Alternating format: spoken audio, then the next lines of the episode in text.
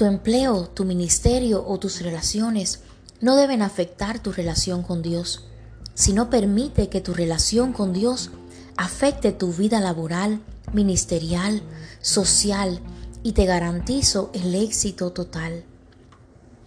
Tristemente hoy hay muchas personas que se dicen ser cristianos, pero el mundo que lo ve no puede ver a un cristiano, sino que ve las mismas características del impío en él o en ella.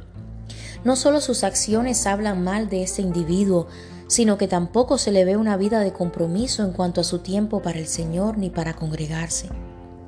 Es obvio porque no existe una comunión con Dios. Es triste ver como muchos que se dicen cristianos, cuando se vuelven profesionales en la carrera que estudiaron, exhiben con mucho orgullo su título de profesional. Si le preguntan a uno de ellos, ¿qué eres? Lo primero que dicen es, soy doctor, o soy abogado, o soy maestro. Pero se olvidan de su primer título, que es ser un hijo de Dios. He aprendido que el título que te da tu carrera profesional siempre debe ir detrás del título que Dios te da. Si es doctor, no es un doctor cristiano, sino un cristiano doctor. Y no solo usted va a hacer un servicio de excelencia, sino que va a mostrar un corazón compasivo para con sus pacientes y será un ejemplo para todo el entorno en el que trabaja.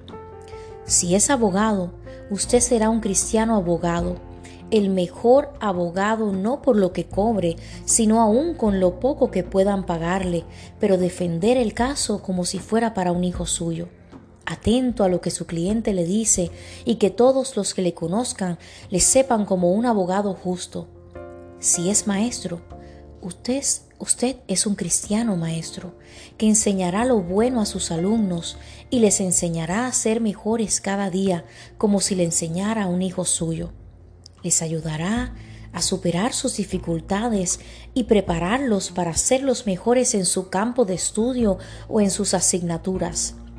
La clave no es que simplemente lo digas, sino que tus acciones hablen más que tus palabras. Como dice mi pastor, si eres cristiano, que se te note.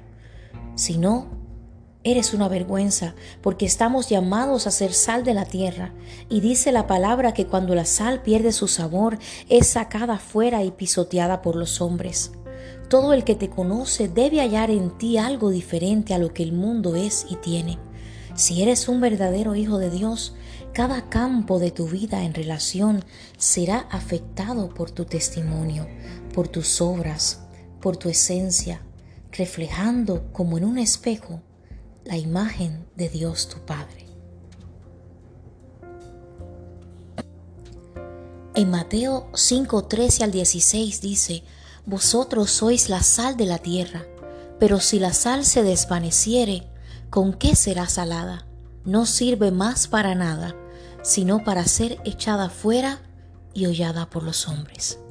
Dios te bendiga.